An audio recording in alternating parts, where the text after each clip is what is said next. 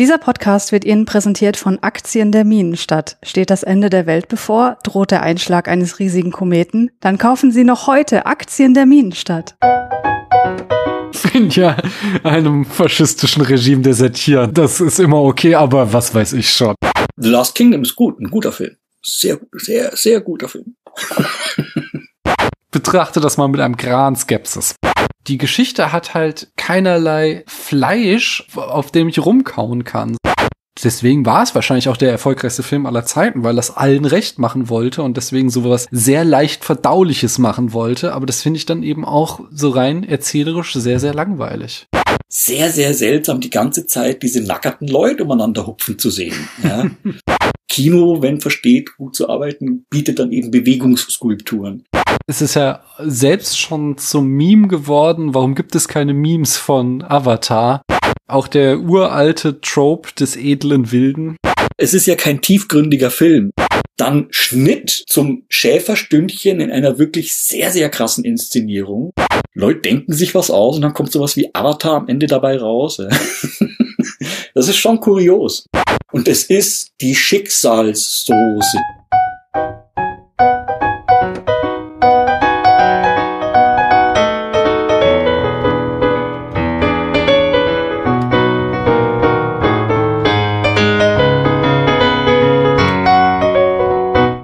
Hallo, hier spricht Daniel.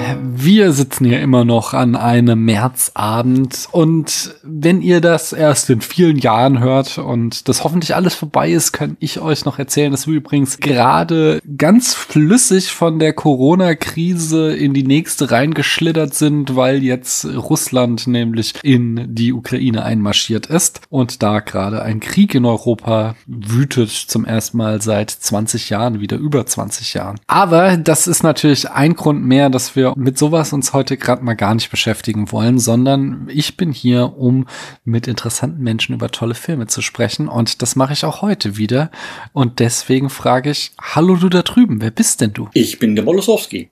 Hallo Molosowski. Und woher aus diesem Internet könnte man dich kennen? Ich bin auf Twitter viel unterwegs, treibe mich öfter als Gast bei Polyneux herum, dem Videospielblog mit Podcasts und bin auch ansonsten in der Fantastik-Szene als inzwischen alter Sack, der äh, scharfe Meinungen hat, äh, bekannt ist. Ja, das, also hab, hab Blog und alles, aber äh, dümpelt so vor sich hin. Kann man finden, wenn man diesen kuriosen Namen eingibt, Molosowski. Dann poppen Sachen auf. ansonsten, ansonsten als, als Hobbyübersetzer unterwegs, der hier und da solche Sachen wie Ted Chang und Hellboy Stories machen durfte auf dem deutschen Markt. Sehr schön. Heute sprechen wir über einen Film und das machen wir, indem ich, wie immer, dann in das Jahr uns einführe. Wir schreiben das Jahr 2009. Der Braunbrustigel ist das Wildtier des Jahres. Die Slowakei tritt dem Euro bei. Norwegen legalisiert die gleichgeschlechtliche Ehe. Barack Obama wird als Präsident der USA vereidigt. Satoshi Nakamoto schürft die ersten Bitcoin. Nachdem 2008 Russland die Gaslieferungen durch die Ukraine gestoppt hatte, werden sie wieder aufgenommen. Die Schweinegrippenpandemie beginnt. Der Deutsche Bundestag beschließt eine Änderung zum NS-Aufhebungsgesetz. Ab deren Inkrafttreten ist zur Aufhebung von Urteilen wegen Kriegsverrats keine Einzelfallprüfung mehr erforderlich. Das finde ich auch sehr beeindruckend, dass das erst 2009 geschehen ist, dass offensichtliche Deserteure bis 2008 oder Anfang 2009 immer noch erstmal prüfen lassen mussten, ob ihr Desertieren gegen das Nazi-Regime denn rechtens war. Mhm. Ja, das ist sehr komplexe Materie, das muss man sorgfältig formulieren alles. Das braucht sein Weilchen. Okay.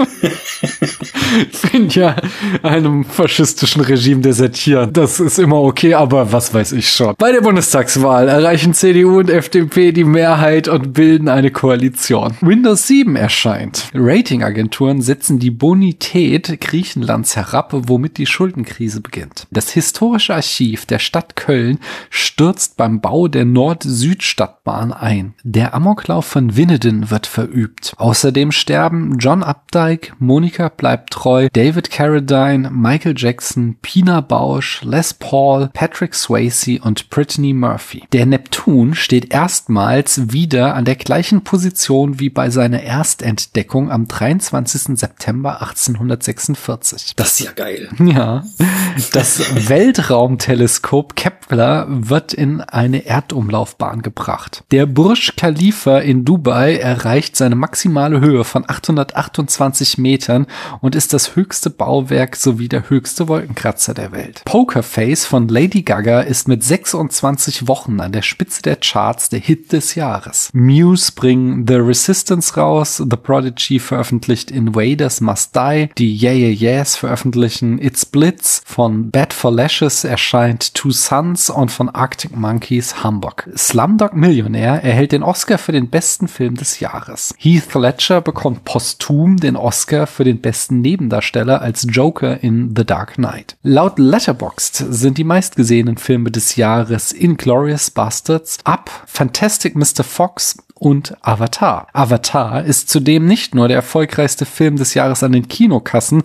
sondern auch der erfolgreichste Film aller Zeiten und löst damit Titanic ebenfalls von James Cameron ab. Alex, haben denn zu Recht so viele Menschen Avatar gesehen? Wahrscheinlich nicht, aber wir leben halt in dieser Zeit, nicht wahr? Okay. bin ja halbwegs überrascht und war, war, bin, bin ja am Nachfragen oder am, am, am Zweifeln, ob das immer ist, immer noch der erfolgreichste, äh, einspielträchtigste Film aller, also bisher. Der ist, war tatsächlich äh, lustigerweise kurz, also er war abgelöst von Avengers Endgame. Das dachte ich nämlich, dass ja, wurde, ja. Ja, aber dann gab es irgendwie einen, auch, ich glaube, es war nämlich auch so ein, so ein sehr knapper Vorsprung nur und dann gab es irgendwie so einen, ja, beschränkten Re-Release ähm, vor ein oder zwei Jahren. Zum Zehnjährigen, ja. Ja, genau. Und der hat so ein paar Millionchen eingespielt und hat Endgame wieder überholt. Und ich habe, also das waren auch so absurde Diskussionen. Also da haben wirklich so MCU-Fans haben da Krokodilstränen vergossen auf Twitter und sich aufgeregt, wie schlimm das ist, dass ihr Film jetzt nicht mehr der erfolgreichste war.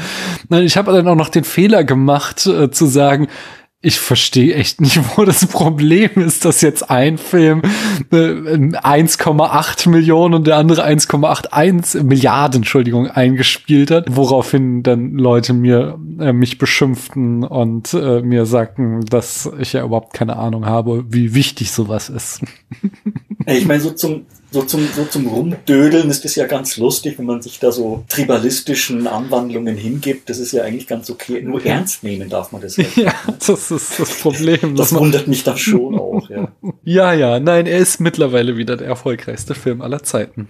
Mal gucken, ob Herr Cameron da noch nachlegen kann. Aber erzähl du uns doch mal lieber so, was ist deine Geschichte mit dem Film und wie findest du den so? Ich habe keine besondere Geschichte mit dem Film gehabt im Voraus. Ich meine, 2009 war ich also knapp Ende 30 und schon eben seit Jahrzehnten, seit im Prinzip Terminator 1 mit James Cameron vertraut und äh, durchaus gef halbwegs gefasst auf das, was da auf mich zukommt. Hab den auch hier in Frankfurt ganz normal im Kino gesehen, erst äh, 2D Originalfassung und war tatsächlich so hingerissen, dass ich glaube ich innerhalb derselben Woche am nächsten oder übernächsten Tag dann extra in das, in das damals bestehende IMAX-Kino in der Zeilgalerie gegangen bin, mhm. wo der eben in IMAX 3D lief, aber auf Deutsch. Mhm. Ja.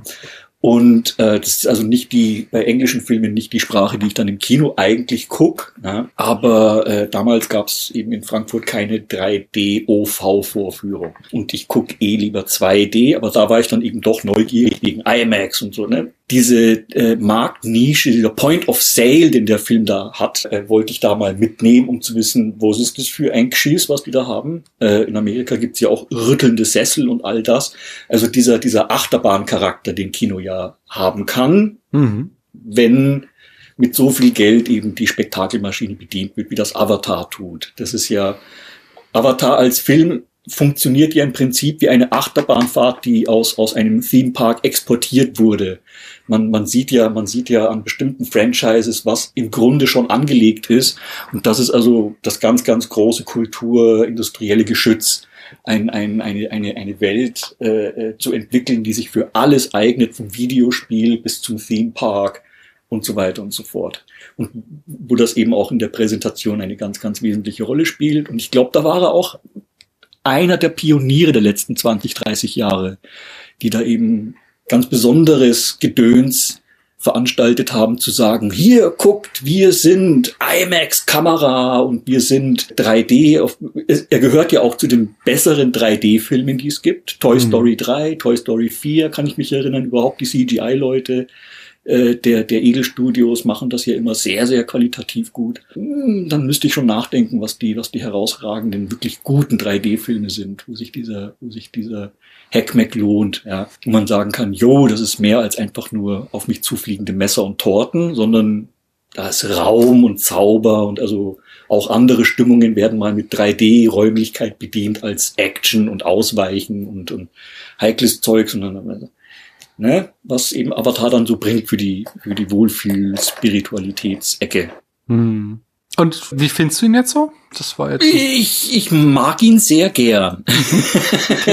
ich mag ihn, ich mag ihn sehr gern. Also ich habe ihn äh, äh, im, im Laufe der Jahre ziemlich lieb gewonnen, weil ich festgestellt habe, dass er ein unglaublich robuster Film ist. Also ich habe den, ich kann, ich lasse immer wieder mal gern bestimmte Filme auch so nebenbei laufen in Sprachen, die ich nicht kann und schätze die ebenso als als gute als gute Hintergrundfilme, mhm. weil man zwischendurch immer wieder mal bestimmte Sequenzen gucken kann, die besonders gut gemacht sind oder halt sehr herausragend sind. Oder weil die ganze Geräuschkulisse und das auf, das, das Wald so vor sich hin. Und das, obwohl ich die James Horner Musik zum Beispiel gar nicht so mag. Okay. Ich habe ich hab langes Verhältnis zu James Horner, war mal eine Zeit lang mein Lieblingsfilmkomponist. Und, und sein Spätwerk, sage ich mal, ist jetzt nicht so doll, ja. Mhm. wenn er, äh, wenn er dann also wirklich abliefert. Und bei, bei Avatar, das ist für mein Dafürhalten ein sehr generischer und zum Teil ein bisschen nerviger Soundtrack, weil der, weil der sehr, sehr nachdrücklich auf seinen zwei, drei, vier Motiven herumreitet, die den ganzen Film über immer und immer wieder kommen, bestimmte Trompetenmotive und bestimmte Thrillerfiguren, die Schicksal und sonst was äh, verheißen. Mhm. Okay. Aber wie gesagt, ein enorm robuster Film. Macht bei mir immer wieder gute Laune, gucke ich mir immer wieder auch konzentriert an. Bin immer wieder erstaunt, äh, wie gut der für mich funktioniert. Hm. Interessant. Also das, das sehe ich latent anders. ich habe den auch äh, 2009 im Kino gesehen. Ich habe mich dem Hype damals nicht entziehen können, obwohl ich ein ganz kleines Kind hatte. Aber äh, wir hatten da tatsächlich auch schon dann gleich einen Babysitter, der einer meiner besten Freunde, der uns dann hin und wieder mal einen Abend freigegeben hat, wo wir dann ins Kino gehen konnten. Und dann ja, habe ich den da, ich habe den auch damals gleich in 3D gesehen. Und im Gegenteil, da war es nämlich bei mir so, ich war mir nicht sicher, ob der dann überhaupt wirkt, wenn man ihn nicht 3D sieht. Und habe ihn dann einige Jahre später äh, wirklich so im Fernsehen mal erstmal wieder gesehen. Da war ich bei dem Vater meiner damaligen Freundin und ehemaligen Mitpodcasterin ja auch und haben den da zusammen geguckt und der, der Vater selbst, der war auch total maximal desinteressiert daran. Aber ähm, ja, ich, ich habe mich da dann doch wieder ganz gut amüsiert und habe ihn dann jetzt aber seit einer Dekade mindestens nicht mehr gesehen. Jetzt, nachdem du gesagt hast, lass uns doch darüber reden, wieder angeschaut und pff, ja, ich, es hatte jetzt keine schlechte Zeit. Ich habe hier mit meinen Kindern geguckt. Ja, keine Ahnung. Es gab da gemischte Stimmung, sag ich mal. Es war, aber er kam nicht irgendwie durch und durch schlecht an. Ich mag das optische Spektakel immer noch sehr, sehr gerne. Ich finde diesen Wald, äh, besonders wenn wir da nachts durch diesen Wald laufen, das ist eine visuell fantastische Szene. Was ich nicht so gerne mag, ist so diese äh, doch eine relative Kette an ziemlichen ganzen platten New Age Umweltschutzplattitüden, die so von sich gelassen werden, das gibt mir nicht genug Futter zum Nachdenken. Die Bösen sind auf den ersten Blick als böse zu erkennen und auch unglaublich überzeichnet böse. Und die Guten, also sprich die Navi, sind so schon so Heilige, dass ja, dass, dass ich auch dadurch schon fast Aversionen gegen sie kriege, obwohl sie ja eigentlich durch und durch auf der richtigen Seite stehen.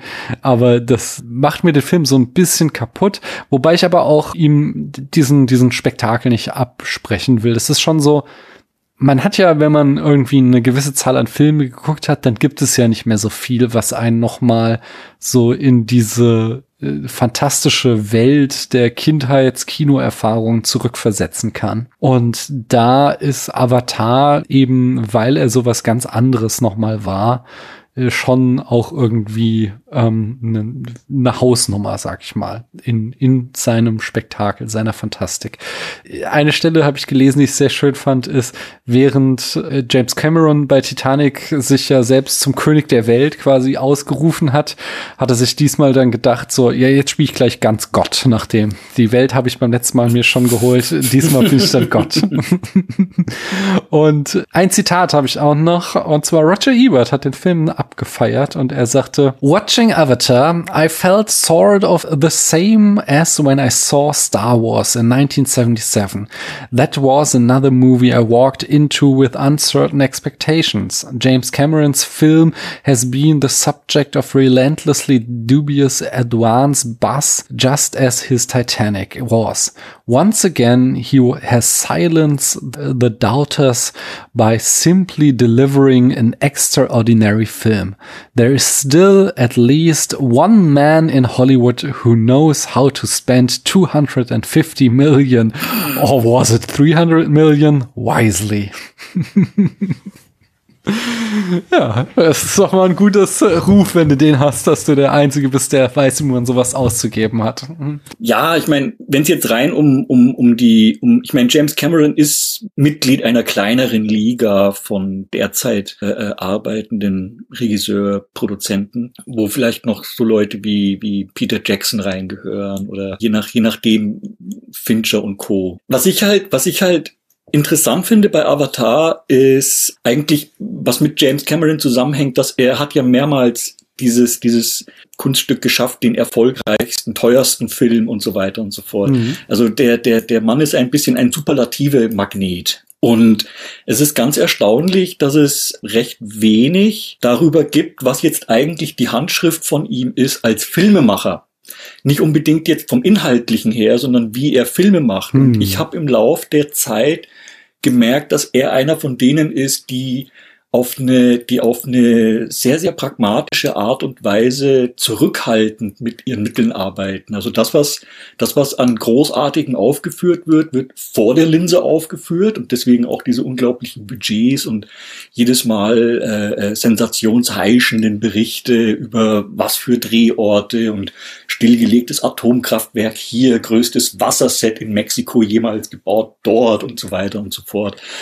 Und ähm, ähm, sein, sein Filmhandwerk selber dann äh, also Musik, Schnitt, Kameraführung, also die die die Sekundärtugenden, die aber eigentlich das Fruchtfleisch ausmachen vom vom vom Filmhandwerk, wie ich wie ich diese Zeit-Tonstrecke einteile und strukturiere, ist ist erstaunlich konservativ zurückhaltend und eben auf, auf Effektivität getrimmt, mhm. ohne aufdringlich zu sein. Ja, wie zum Beispiel bei, bei Spielberg merkt man hier und da, dass ihm die Virtuosität durchgeht. Ja, ja. Dass die, dass die halt hervortritt. Und das kann man dann mögen oder nicht, aber deswegen Deswegen eben, eben auch diese bewusst gesetzten emotionalen Heftigkeiten, die weniger, also die, die etwas abgedämpfter und mit, mit abgerundeten Kanten funktionieren, aber trotzdem hohes Tempo und hohen Schwung entwickeln können. Mhm. Nicht wie bei, nicht wie bei Leuten, die plötzliche Hasenschläge machen wie Tarantino und Co. Das ist,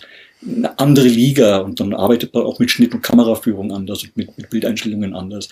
Und, und Cameron ist jemand, wo, wo ich glaube, einmal habe ich gesehen, dass jemand auseinandergenommen hat, wie effektiv sein Schnitt und Bild äh, komponieren ist, anhand mhm. der äh, Motorrad-Lastwagenverfolgungsszene der ersten Rettungsszene am Anfang von Terminator 2 in, den, in mhm. den trockenen Kanälen von, von Los Angeles. Und wie diszipliniert und also wirklich formularisch sauber erarbeitet.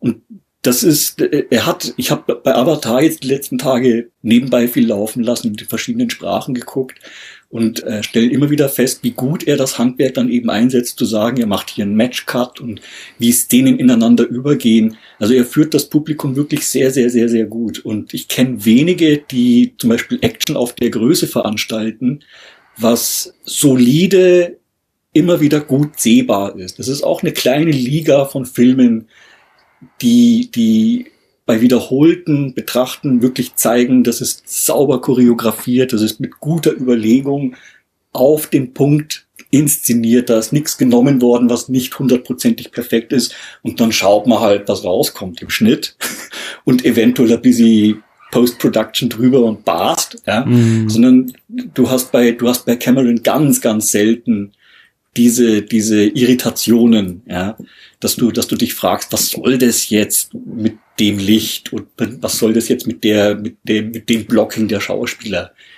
Gar nichts, ja. Mhm. Und nur ganz, ganz selten merkt man halt, dass aufwendigere Effekte in der Post-Production nicht mehr rechtzeitig fertig wurden und du kriegst halt deutliche Greenscreen-Ausrutscher bei True Lies, wenn die Karriere am Schluss am, am Hubschrauber hängt, bei der Florida-Brücke, wenn die gesprengt wird und so gibt dann so einige sehr, sehr deutliche Dinge.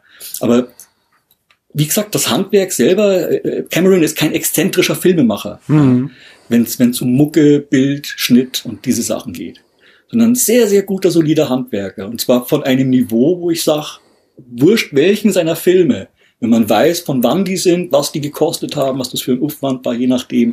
Das Interessante ist, wenn man immer Terminator 1 mal guckt, dieser Low-Budget-Film und dann sich irgendeinen seiner späteren super teuren raussucht, kann man dann im Vergleich sehr schön sehen, was diese Kerntugenden sind, die er, die er halt dann immer noch weiterentwickelt hat.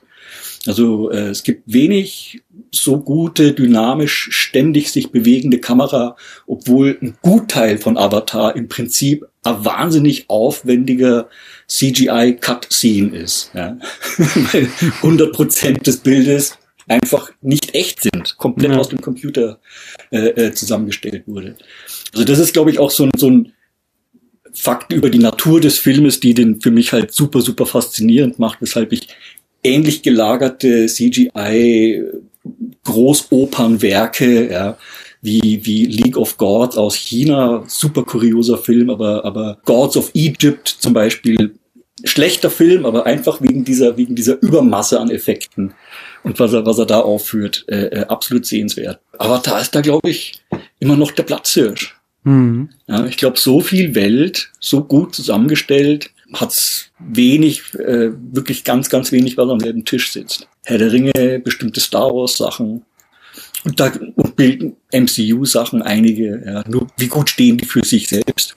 Mhm. Ja. Funktionieren die späteren Avengers-Filme für sich alleine? Eigentlich? Und so, na, Avatar 1 hat den Vorteil, dass der bisher halt so für sich selbst steht. Ne? Da kommen wir gleich mal drauf, aber lass mich erstmal die Eckdaten bringen, um uns da nochmal gebührend einzuführen. Und zwar, wie ich schon sagte, der Film kommt aus dem Jahr 2009. Regie, du sagtest es gerade, führte James Cameron und seine Filmografie, da haben wir den, den ersten, den Piranha-Film habe ich mal weggelassen und dann kommen aber eine Haufen äh, Klassiker, nämlich The Terminator, 84, 86 Aliens, 89 The Abyss, 91 Terminator 2, 94 94 True Lies, 97 Titanic und dann die große Lücke 2009 kommt Avatar. Das Drehbuch hat er auch geschrieben und zwar hatte er das wohl zumindest den ersten Entwurf schon 1994 geschrieben und dann ähm, sich erstmal die Produktion von Titanic gemacht und äh, dabei ent sich entschlossen, dass die Mittel des Kinos im Augenblick noch nicht ausreichen, als dass er diesen Film angemessen darstellen kann und hat das ganze Projekt auf Eis gelegt. Und hier, du hast mir noch so ein Video geschickt über die Computereffekte. Und da sagte der eine Effektmacher von Avatar, dass wohl James Cameron, als er Gollum gesehen hat in Herr der Ringe, dachte, okay, jetzt hat CGI das Niveau erreicht, dass ich meinen Avatar-Film machen kann und hat sich dann an die äh, Produktion von diesem Film gemacht. Auch in der Produktion haben wir nämlich James Cameron und damit haben wir hier quasi einen klassischen Autorenfilm, wo Kamera, Drehbuch und Produktion aus einer Hand kommen. Co-Produzent war John Landau, der hat auch schon äh, Titanic mitproduziert, außerdem Solaris 2002 oder Elite Battle Angel 2019. An der Kamera haben wir Mauro Fiore, den könnte man kennen von Training Day 2001, Die Insel 2005, X-Men Dark Phoenix 2019 oder jetzt ganz frisch 2021 äh, Spider-Man No Way Home. Für Avatar hat er auch den Oscar für die beste Kamera erhalten. Im Schnitt äh, ist auch wieder neben James Cameron haben mitgeschnitten John Rafoya, mir jetzt gar nichts, aber ich habe gelesen jetzt, dass er ein paar Folgen von Twin Peaks geschnitten hat. Olympus Has Fallen und äh, Transformers The Last Kingdom stehen da auf seinem oh. Zettel. ja, The Last Kingdom ist gut. Ein guter okay. Film. Sehr, sehr, sehr guter Film. Ja. Na gut, ich betrachte das mal mit einem Gran Skepsis. Ja, es ist der beste Transformers-Film, sagen wir so. Okay, auch dann werde ich ihn mir wahrscheinlich nicht anschauen.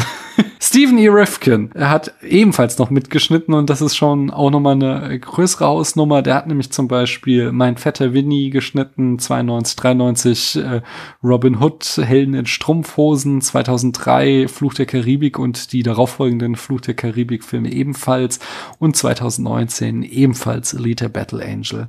Musik hast du auch schon erwähnt, James Horner und das ist ja einer der ganz großen. Der hat zum Beispiel die Musik gemacht zu Troja 2004, Spätfilm berichtete, A Beautiful Mind 2001, Titanic 1997, Aliens 86, äh, Commando 85, Star Trek 3, The Search for Spock äh, 84, Star Trek 2, The Wrath of Khan 82. Wobei, was James Horner betrifft, wie gesagt, war, der, der war eine, der war eine Zeit lang wirklich ganz, ganz weit oben auf meiner, auf meiner Favoritenliste. Wenn man, wenn man seine originelleren oder grundlegenderen Arbeiten mal hören will, sollte man echt seine frühen Filme abklappern. Da hat er sich öfter noch neue Sachen aus den Fingern gesogen. Ab Braveheart ungefähr, würde ich sagen, hat er ein Plateau erreicht, auf dem er sich dann ausgeruht hat. Und äh, oder wo er halt dann wirklich als als Großmeister wie eben Zimmer und Co arbeitet. Aber einer seiner ersten Tracks ist ganz ungewöhnlicher Soundtrack, den erkennt man nicht als James Horner Soundtrack, ist der zu der Bernd Eichinger Produktion Der Name der Rose. Mhm, interessant. Unbedingt mal reinhören. Kann ich jedem empfehlen. Wer mir sagt, dass das nach James Horner klingt, der hat wahrscheinlich ganz seltsam gedrehte Ohrmuscheln.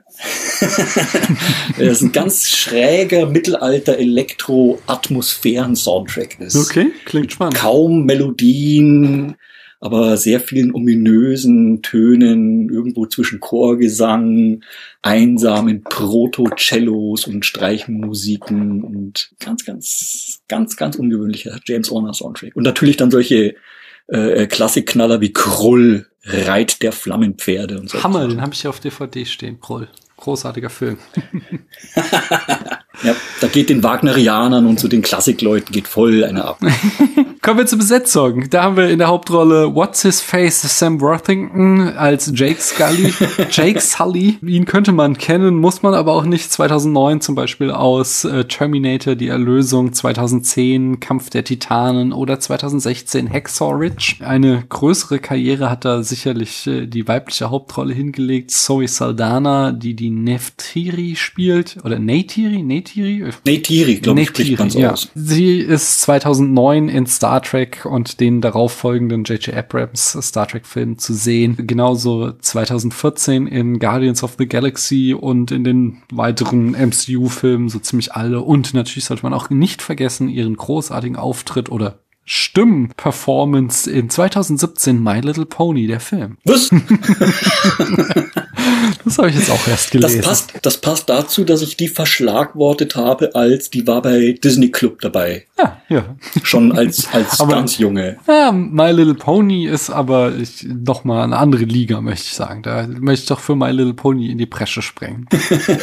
Aber wir haben weiterhin Sigourney Weaver als Dr. Grace Augustine. Ähm, sie kennen wir natürlich von 1979 Alien, 84 Ghostbusters, 88 Gorillas im Nebel, 99 Galaxy Quest, 2008 auch wieder so eine klasse Voice-Acting-Rolle in Wally -E und äh, nicht unerwähnt lassen möchte ich den wunderbaren Film aus 2016 äh, Monster Calls. Wir haben mhm. weiterhin Stephen Lang, Colonel Miles Quaritch spielte ich glaube, er wird einfach nur immer Colonel genannt.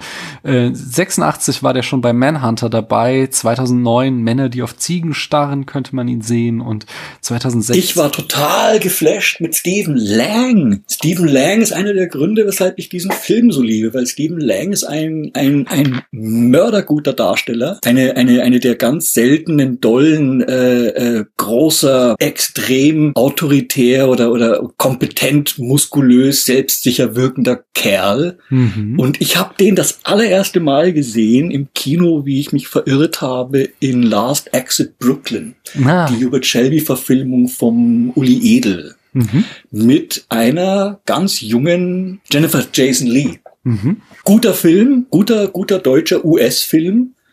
Und äh, Stephen Lang spielt da die Hauptrolle. Und mhm. wer den Stoff kennt, das ist keine leichte Kost. Ja, das ist also richtig Sozialdrama, ich glaube 30er oder 40er Jahre mit, mit äh, äh, homosexueller Proletarier in einem ganz schlimmen Viertel, wo sich die Leute ständig aufs Maul hauen, der halt dann irgendwann einmal Christus gleich am Bauzaun hängt und, und äh, äh Mädels, die es maulzweit aufreißen, werden munter vergewaltigt und geprügelt, bis sie sich einfügen. That's it. Ja? Mhm. Sozialdrama halt. Mhm. Die Amerikaner, wenn sie sich mal ernsthaft mit dem beschäftigen, was für ihre Nase ist. Und das ist halt so ein klassischer Text, Last Exit Brooklyn. Da war der richtig krass und der ist von 1989. Und dann mhm. habe ich den ewig, ewig lang nicht gesehen oder nur in so kleinen Hintergrundrollen gesehen. Und er ist in Avatar, würde ich sagen, doch ein sehr effektiver, charismatisch, mächtiger Antagonist. Bösewicht möchte ich nicht sagen, weil ich habe es jetzt die letzten Tage wieder vergleichen können. Er kommt im Deutschen um ein bisschen arschlochhaft darüber als im Original. Mhm. Für mein Gefühl, weil im Original ist seine Herzlichkeit nicht so aufgesetzt, wenn der Stephen Lang den eben selber spielt. Die, die Herzlichkeit und, und Güte seinen loyalen Leuten gegenüber und so, das, das kommt schon durch. Und auch die geradeaus Kommunikation von ihm ist, ist also ein etwas Tugendhaftes, was er auch ausstrahlt. Ne? Der große, kompetente Führer, der sich um alle kümmert, was die Sicherheit betrifft, dass er halt dann relativ äh, flexibles Gewissen hat und äh, der Ungeduld äh, äh, sich auch anschließt, ist dann halt was anderes. Aber bei einer Zombie-Apokalypse hätte ich den gern auf meiner Seite. Sagen wir mal so. Verstehe. 2016, äh, Don't Breathe möchte ich nicht unerwähnt lassen. Das ist auch äh, ja, eine ja. kleine äh, Horrorperle. Da äh, kann er drin glänzen. Michelle Rodriguez ist außerdem noch am Start als Trudy Chacon oder Chacon, keine Ahnung. Äh, die war schon 2000 in ihrem Debüt Girlfight im ebenfalls Debüt von Karen Kusama am Start. 2002 war sie in Resident Evil zu sehen und daraufhin in weiteren Teilen dieser Reihe. Sie war in Lost zu sehen, genauso wie in 2009 Fast and Furious und weiteren Teilen äh, dieser Reihe. Und jetzt vor wenigen Wochen habe ich sie erst gesehen in Widows aus dem Jahr 2018. Auch ein schöner mm. kleiner Thriller, wo sie mir auch sehr gut gefallen hat. Habe ich noch vor mir. Ja, kann ich empfehlen, auf jeden Fall. Giovanni Ribisi äh, spielt den Parker Selfridge. Den könnte man wiederum kennen aus Friends zum Beispiel, 95 bis 2003. 1997. Phoebes, Phoebes Bruder. Genau. Ja. 1997 war er in Lost Highway zu sehen, 98 in Der Soldat James Ryan, 2003 in Lost in Translation oder auch 2014 in Selma. Spätfilm berichtete. Wo, wo er sehr gut funktioniert, finde ich, ist bei, bei Tom Tykwer. Das ist mhm. einer der frühen Independent Kate Blanchett Filme. Tom Tykwer, Kate Blanchett, Giovanni Ribisi, Heaven. Okay. Das Budget betrug 237 Millionen, also ein bisschen niedriger als hier von Roger Ebert spekuliert. Aber trotzdem, ich glaube, es war damals der teuerste Film aller Zeiten und absolute Blockbuster-Spitzenniveau. Aber das sollte sich ausgezahlt haben, denn er spielte am Ende 2 Milliarden 847 Millionen 246.203 Dollar ein. Ich frage mich immer, wie schaffen die das, das auf den Dollar genau zu berechnen? Und er ist damit auf der Liste der umsatzstärksten Filme der Welt auf Platz 1. Und wenn man sich diese Liste anguckt, dann ist die äh, erstaunlich, denn da haben wir auf Platz 1 Avatar, auf Platz 2 Avengers Endgame, Platz 3 Titanic, Platz 4 Star Wars The Force Awakens, 5 Avengers Infinity War, 6 Spider-Man No Way Home, das fand ich erstaunlich, dass der schon so weit oben ist, 7 Jurassic World, 8 The Lion King, 9 The Avengers und 10 Furious 7. Furious 7 hätte ich jetzt nicht erwartet, aber es ist lustig. Doch, doch, das wusste ich schon, dass der ein enormer Hit war. Jedenfalls haben wir hier sieben Filme, die Teil eines größeren Franchises sind äh, ein Remake mit äh, The Lion King und zwei originale Stoffe. Und die sind beide von James Cameron, nämlich Titanic und Avatar. Das ist doch durchaus beachtenswert, wie ich finde. Und das Genre, da befinden wir uns irgendwo zwischen Science Fiction, Fantasy, Adventure oder Action. Ja. Und jetzt, Alex, darfst du uns die Handlung in fünf Sätzen zusammenfassen. Circa. Jake Sully, Soldat, verletzt und Querschnitt gelähmt, wird von einer Agentur angeheuert, seinen Zwillingsbruder zu ersetzen, der für ein spezielles Avatar, Titel des Films, Programm auserwählt war, auf dem fernen Planeten Pandora, wo es das enorm wertvolle supraleitfähige Anoptanium gibt. Ich frage mich immer, ob ich das Deutsch oder Englisch aussprechen soll. Das ist bei diesen fantastischen Namen immer ein Problem. Anoptanium heißt zum Original. Auf Deutsch wäre es das Unobtanium. Mhm. Das war's. Das Abge abgebaut wird. Punkt. Ach so. ich dachte schon, damit willst du Schluss machen.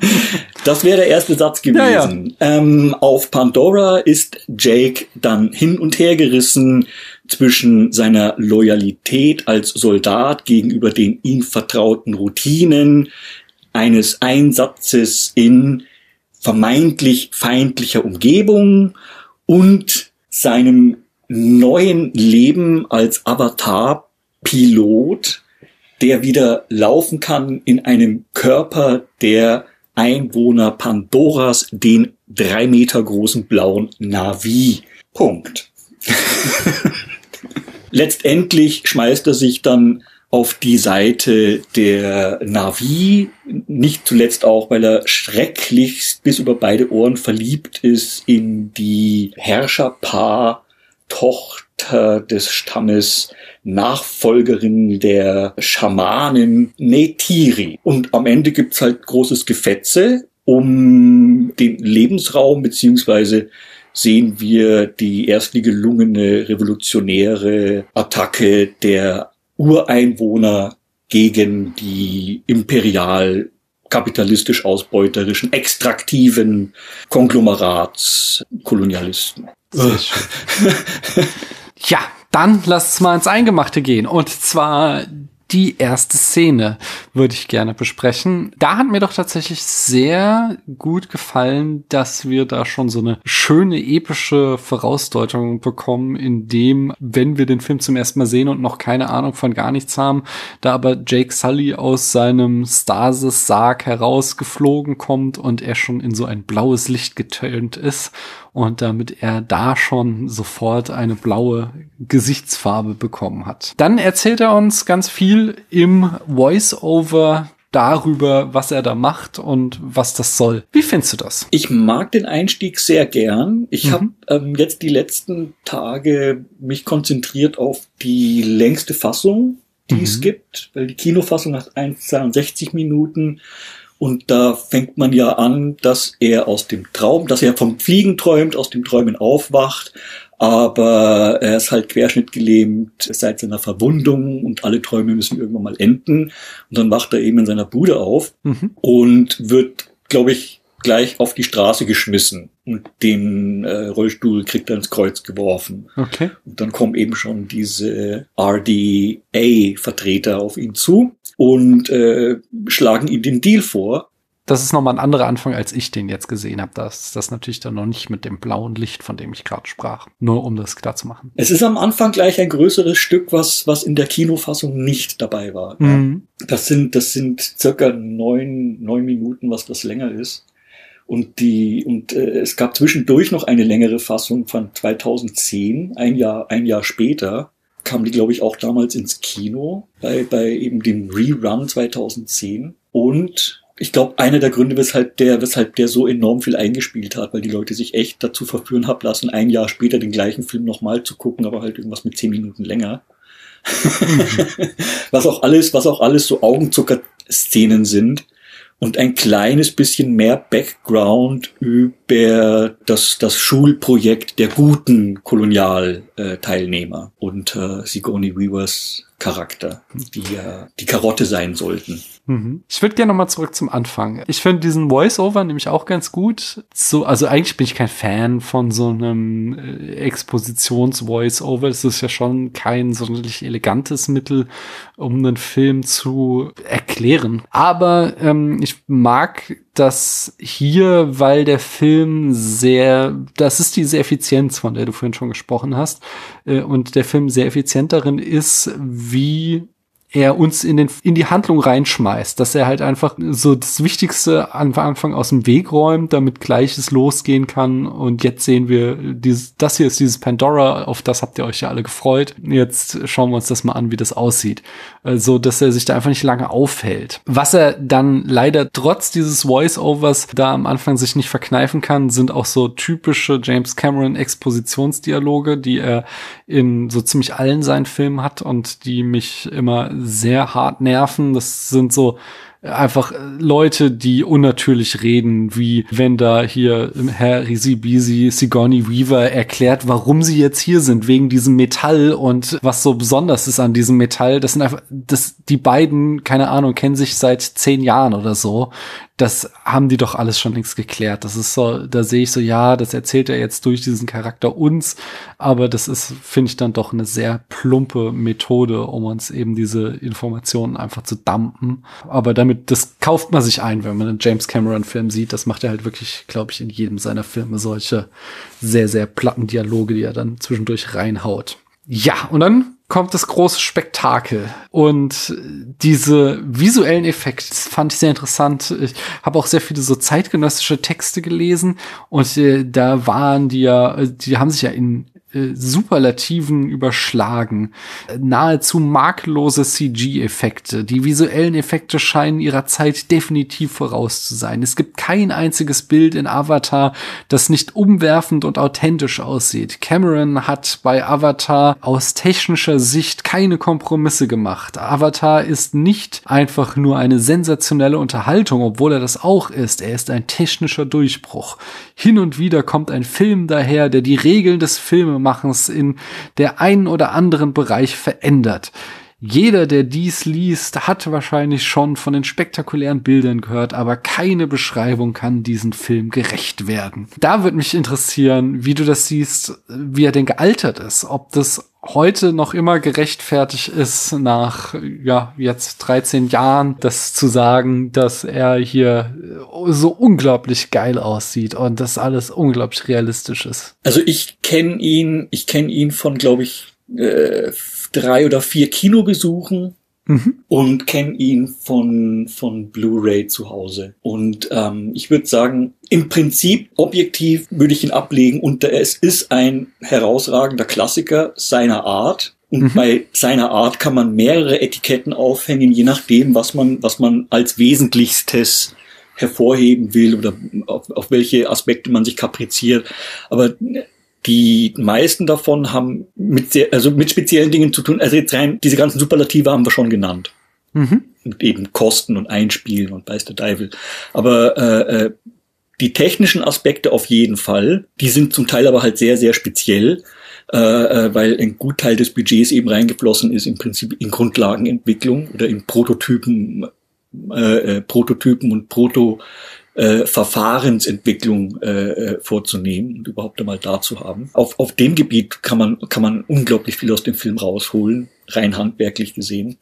Ähm, wenn man aus der Richtung Science-Fiction-Fan kommt, also allgemein Fantastik und Genre Science-Fiction, beziehungsweise auch eben so den ganzen eher angloamerikanisch geprägten, ich sage jetzt mal äh, äh, äh, kalte Krieg, Nachkriegsgeneration bis 80er, 90er Jahre und dann eben jetzt fortlaufende zeitgenössische Science Fiction in Betracht zieht, ist äh, Avatar sowas wie ein, ein leicht zugängliches und durchaus breit gefächertes enzyklopädisches Werk verbreiteter und gern gepflegter äh, Science-Fiction-Tropen, die seit eben der Silver und Golden Age da ist, und also John Brunner und Alan Dean Foster, die schwebenden Wälder und die denkenden Wälder und hast du nicht gesehen.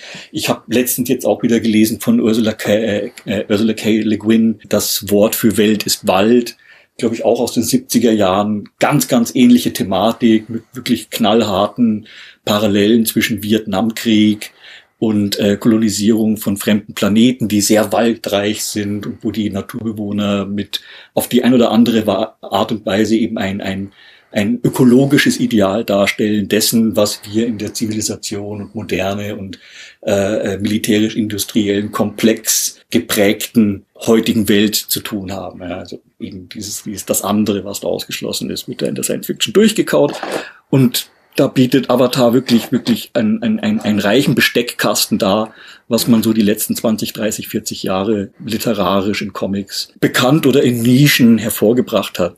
Es gibt, es gibt zum Beispiel englische äh, äh, Coverkünstler, äh, Roger und Martin Dean, die hatten auch einen eigenen Verlag namens Paper Tiger. Wenn man da an Antiquariaten sucht, kann man die geilsten Bildbände von allen möglichen äh, Fantasy Science Fiction Künstlern finden.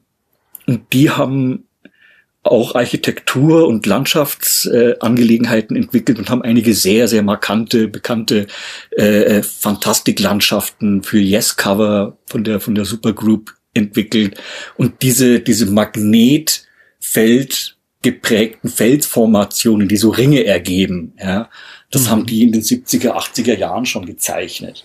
Die hatten, soweit ich weiß, auch rechtliche Berührungen mit Cameron und, und der Avatar-Produktion, dass da gefälligst irgendwie ein bisschen was abgeglichen werden muss, weil die Idee doch schon sehr offensichtlich von ihm ist. Genau diese Art von Darstellung von Landschaft. Und, und äh, andere, andere Science-Fiction-Kunst oder Fantastik-Kunst der Moderne der Nachkriegszeit und so, der Hippie-Kultur. Cameron ist ja ziemlich von Hippie-Kultur geprägt, das merkt man ja. So dem, was man, was man so klischeemäßig so nennt ebenso Kanadier beziehungsweise Westküsten, Amerikaner, weiß ich jetzt nicht so genau, aber da hängt der ja so ab. Ein kalifornischer Kanadier. Mhm. So ein, äh, diese New Age Spiritualität, die hier durch den ganzen Film durchzogen ist mit dem. Ich meine, Leute, die auf, aufgrund des Zufalls, wie sich ihr Berufsweg entwickelt, den Haufen Knödelgeld, der ihnen plötzlich vor die Füße fällt, ja, weil sie auf die richtige Art und Weise irgendwo Regenwürmer zum Zucken gebracht haben oder sonst was, das Geld dann investieren, damit sie Tiefseetaucherei in, in fortschrittlichster Unterseetechnik machen können, weil es da unten so geile bunte Fische und Sachen hat. Ich meine, bitte, ja, also der Typ definitiv irgendwie so ein Psychedelik-Typ, der, der, der weiß sich zu entspannen, wenn er sich entspannt. Mhm. Das ist aber auch was, was man äh, James Cameron ganz gerne vorwirft, dass er eigentlich seit Titanic das Interesse am Filmemachen als dem Handwerk Geschichten zu erzählen verloren hat und nur noch Filme benutzt als Vehikel, um Sachen zu machen, die er geil findet. Und das ist halt irgendwie mit Technikspielzeug zu hantieren. Das ist natürlich eine der, der, der, der, der verderblichsten Vorwürfe, die man Leuten machen kann. Das machst du ja nur, weil es dir taugt. Das ist schon sehr bitter. Ja, ja, nein, aber dass er halt wirklich so nicht mehr, kein Interesse mehr am fertigen Produkt hat. So, dass er, also Leute ihm ja äh, jetzt irgendwie seit was, wieder 12, 13 Jahren an diesen Avatar-Fortsetzungen produziert, weil er da irgendwelche Sachen für am Erfinden ist und daran anscheinend unglaublich viel Spaß hat aber es ihm offensichtlich nicht darum geht, noch eine gute Geschichte zu erzählen. Das könnte man ihm ja auf der anderen Seite vorwerfen. dass die Leute, die Leute machen, was ihnen taugt. Ne? Mhm. Aber da könnte man ja, also. Zwischen, zwischendurch schmeißen die Dichter auch die Feder weg und sagen, ich gehe jetzt nach Afrika und werde Sklavenhändler. Taugt mir mehr. kennt, kennt man ja so, Rimbo. Äh, nee, jetzt nochmal auf konkret auf den Film. Also zum Beispiel dieser Film kriegt ja dann sehr oft den Vorwurf gemacht, dass es zum Beispiel äh, der mit dem Wolf tanzt in Space oder Pocahontas in Space ist und dass James Cameron sich einfach überhaupt keinen Gedanken gemacht hat, eine gute Geschichte zu erzählen, sondern wirklich nur auf das Spektakel gesetzt hast. Was setzt du dem entgegen? Ja, ich würde, ich würde, also wer, wer bei der Art von Film Spektakel prinzipiell despektierlich verwendet, hat nicht verstanden, was das für eine Art von Film ist.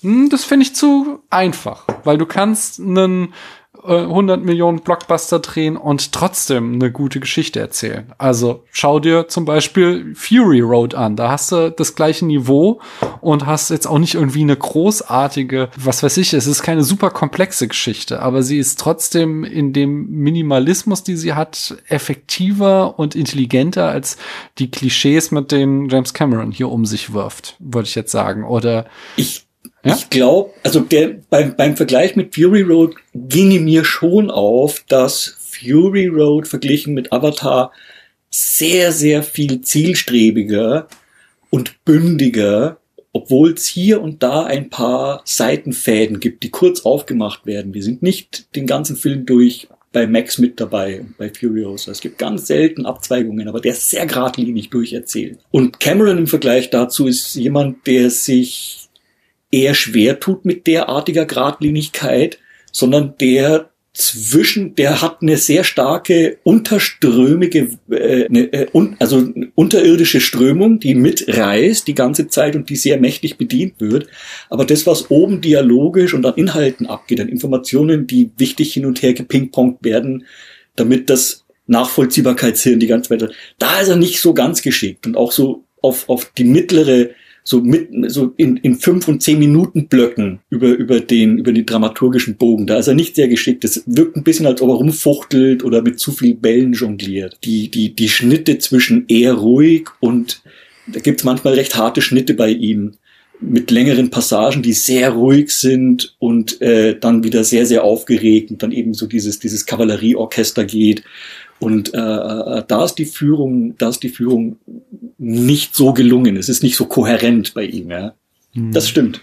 Das, also ich finde, da bist du jetzt schon wieder so beim formalen Erzählen. Das finde ich, das stört mich bei dem Film gar nicht. Ich hab den jetzt geguckt und keine Ahnung, der geht ja irgendwie fast drei Stunden und es war jetzt nicht so, dass ich irgendwie gelangweilt war, sondern es war, ich war schon durchaus die ganze Zeit amüsiert. Nur die Geschichte hat halt keinerlei Fleisch, auf dem ich rumkauen kann, sondern das ist alles irgendwie, es ist, also es ist alles sehr, sehr einfach erzählt. Es ist nie, ich muss nie mir überlegen, wer ist denn jetzt gerade im Recht oder im Unrecht. Das steht von vornherein klar ähm, fest. Es gibt, äh, es sind, wie gesagt, wie du ja auch schon sagtest, sehr, sehr viele Versatzstücke, die man schon sehr, sehr oft gesehen hat.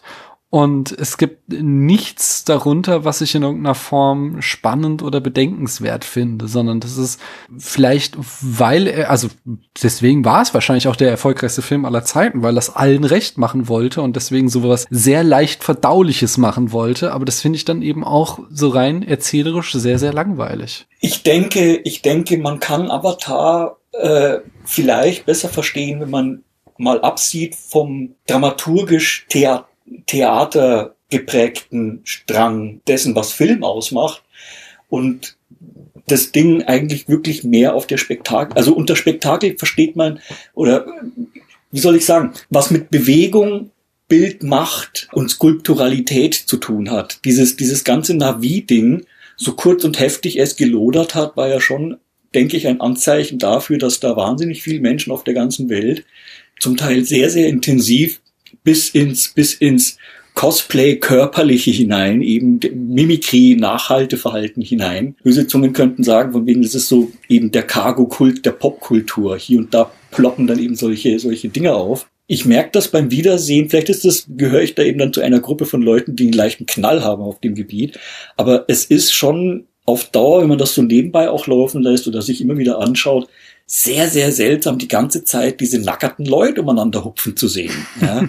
und äh, äh, äh, mir ist das jetzt aufgefallen, weil ich vor kurzem Sieben Samurai und einige andere äh, äh, frühe Mifune-Sachen gesehen habe und, und draufgekommen bin, jupp, das ist schon, das ist schon auf eine Art und Weise erdig und menschlich und erfrischend, wenn dann eben so Leute mit, also mit, größtenteils eigentlich mit nackerten Hintern und so durch die Gegend hopsen und nur so sehr, sehr spärliches Zeug tragen, wie das eben irgendwelche äh, äh übers Land ziehenden Samurai-Vagabunden oder irgendwelche Tagelöhner gemacht haben, Mifune in den alten Kurosawa-Filmen.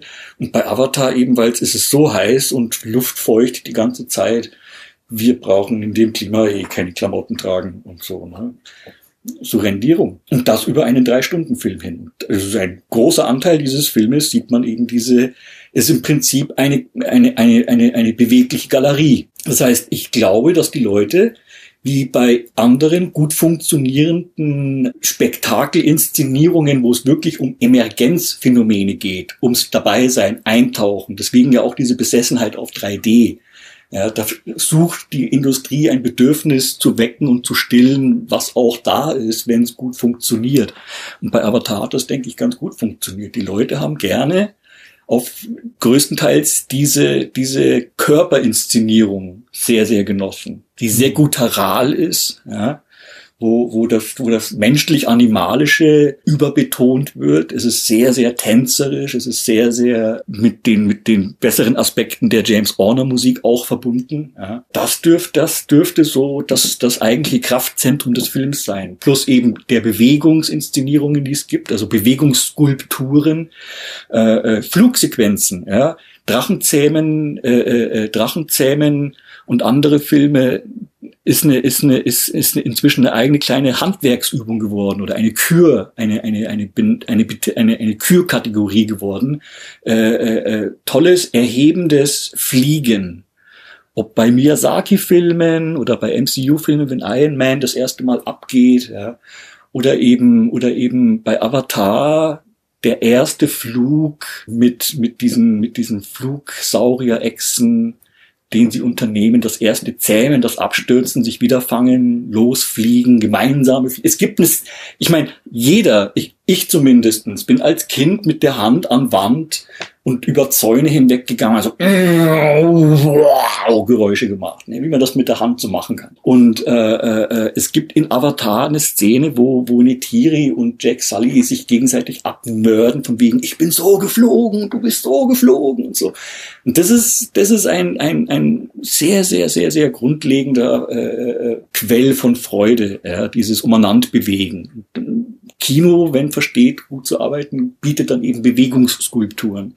Die guten Verfolgungsjagden bauen auf sowas auf oder Kettenreaktionsdarstellungen und ähnliches. Aber auch hier sehe ich wieder nicht, warum das eine gute Handlung ausschließen muss. Und ketzerisch würde ich ja jetzt sagen, es ist ja selbst schon zum Meme geworden. Warum gibt es keine Memes von Avatar? Warum hatte dieser Film keinen kulturellen Impact? So, also während wir, keine Ahnung, zum Beispiel von Spider-Man, den, den äh, Sam Raimi Spider-Mans noch immer irgendwie jeden Tag zig GIFs und Memes und Referenzen und Anspielungen und so äh, äh, mit uns um uns werfen und uns damit beschäftigen, äh, ist Avatar was Vergleichbares äh, verwehrt geblieben. Da könnte man ja vermuten, dass irgendwann diese reine nackte Bewegung den Menschen dann doch nicht mehr genug war, so dass dieser Film halt einfach in der Vergessenheit geraten ist. Den hat man mal erlebt, aber dann musste man eben auch nicht mehr länger drüber nachdenken. Ja, definitiv, ja. Wahrscheinlich unterm Strich ist es halt eigentlich eine Romanze. Ja, und es ist unterm Strich auch ziemlich deutlich ein erster Akt, ja, weil, weil den, den Film, Vorsicht, Spoiler, ja, wir reden über einen über zehn Jahre alten Film, 13 Jahre, 13, 14 Jahre, 13. Der Film endet ja damit, dass der, dass die Hauptfigur, der Protagonist, mit dem der, mit dem der Film beginnt, äh, äh, als neuer Mensch geboren aufwacht. Toll. Mhm. Ja. So. Und das Prinzip ist das, ist das der, ist das der Prolog des Ankommens. Ja, jetzt bin ich da. Hm. Ja, das ist zusammengefasst der erste Akt. Und da ist halt, da ist halt sehr, sehr viel zusammengeschmissen. Ein, einer der Vorwürfe, die ich, die ich zum Beispiel sehr gut verstehen kann, dass man sagt, der ist sehr beliebig. Ja, auf eine, auf eine, beim ersten Mal gucken, das war ja auch ein Phänomen bei dem Film. Beim ersten Mal gucken alle so, boah, der Hammer Wahnsinn, ja. Und dann recht schnell hat sich's auseinanderdividiert, nur ganz nett zum einmal gucken und viele Leute haben dann beim zweiten, dritten Mal gucken, äh, eben gemerkt, das ist nicht so der irre Film, sondern der ist halt ganz gut zum einmal schauen. Hm. Und, und ja, halt so Spezialisten wie ich können sich auf sowas dann äh, äh einlassen, weil für mich ist das halt alles sehr, sehr vertrautes Gebiet. Und ich habe nichts gegen diese ähm, Plattitüden, die der Film eigentlich raushaut, weil die aller, allermeisten davon kannst du unter Dinge verorten, die halt wirklich nüchtern festgestellt werden können, dass das schon eine ganz gute Darstellung ist von allgemeinen Kraftverhältnissen, die da sind zwischen dem wissenschaftlichen Drang, Dinge zu verstehen und auf der anderen Seite stehen im Hintergrund die Raffinerien und Fabriken und wollen irgendwas herstellen und verbreiten und verkaufen und äh, ja. Ja, aber das, also das zum Beispiel, da habe ich schon wieder gleich zwei Dinge, wo ich mich dann dran reibe. Also ich finde es einerseits äh, auch hier wieder, äh, er macht es sich so unglaublich einfach. Ich kann das sofort sehen, so ja, äh, das ist total äh, blöd, was sie da machen, wie die den Wald abholzen und die sollen da weggehen und äh, die Navi haben recht und die Menschen sind böse. Und das bietet mir halt in keinster Weise irgendeine Reibung, so dass ich mich da mit den Konsequenzen auseinandersetzen würde. So, wenn man, wenn ich das auf als Analogie auf unsere Welt übertrage, dann denke ich natürlich, dann sehe ich sofort, dass wir immer noch die seltenen Erden aus afrikanischen Böden rausholen und wir nicht sagen, die müssen da weggehen, weil wir halt nicht auf unsere Handys und Laptops verzichten wollen, für die wir die brauchen. Und genauso wie jetzt gerade die große Diskussion am Laufen ist, dass wir eigentlich kein russisches Erdgas mehr kaufen könnten, aber wir wollen halt auch nicht im Kalten hier sitzen. Und deswegen halt, das sind die spannenden Fragen, die man in, wenn man so eine Umweltschutzgeschichte mit irgendwie dem Herz am rechten Fleck erzählen möchte, dann aufgreifen könnte, die aber James Cameron einfach nur liegen lässt und sagt, äh, ja, die gehen dann halt und die Navi haben gewonnen. Und das, das, das ist mir alles tatsächlich zu wenig. Da habe ich äh, dann verliere ich dann doch zu sehr das Interesse an einfach nur äh, schöne blaue Computermenschen zu sehen, die sich schön bewegen. Ja, kann ich, kann ich, kann ich absolut nachvollziehen, klar und auch mit der Wissenschaft und den Kraftverhältnissen.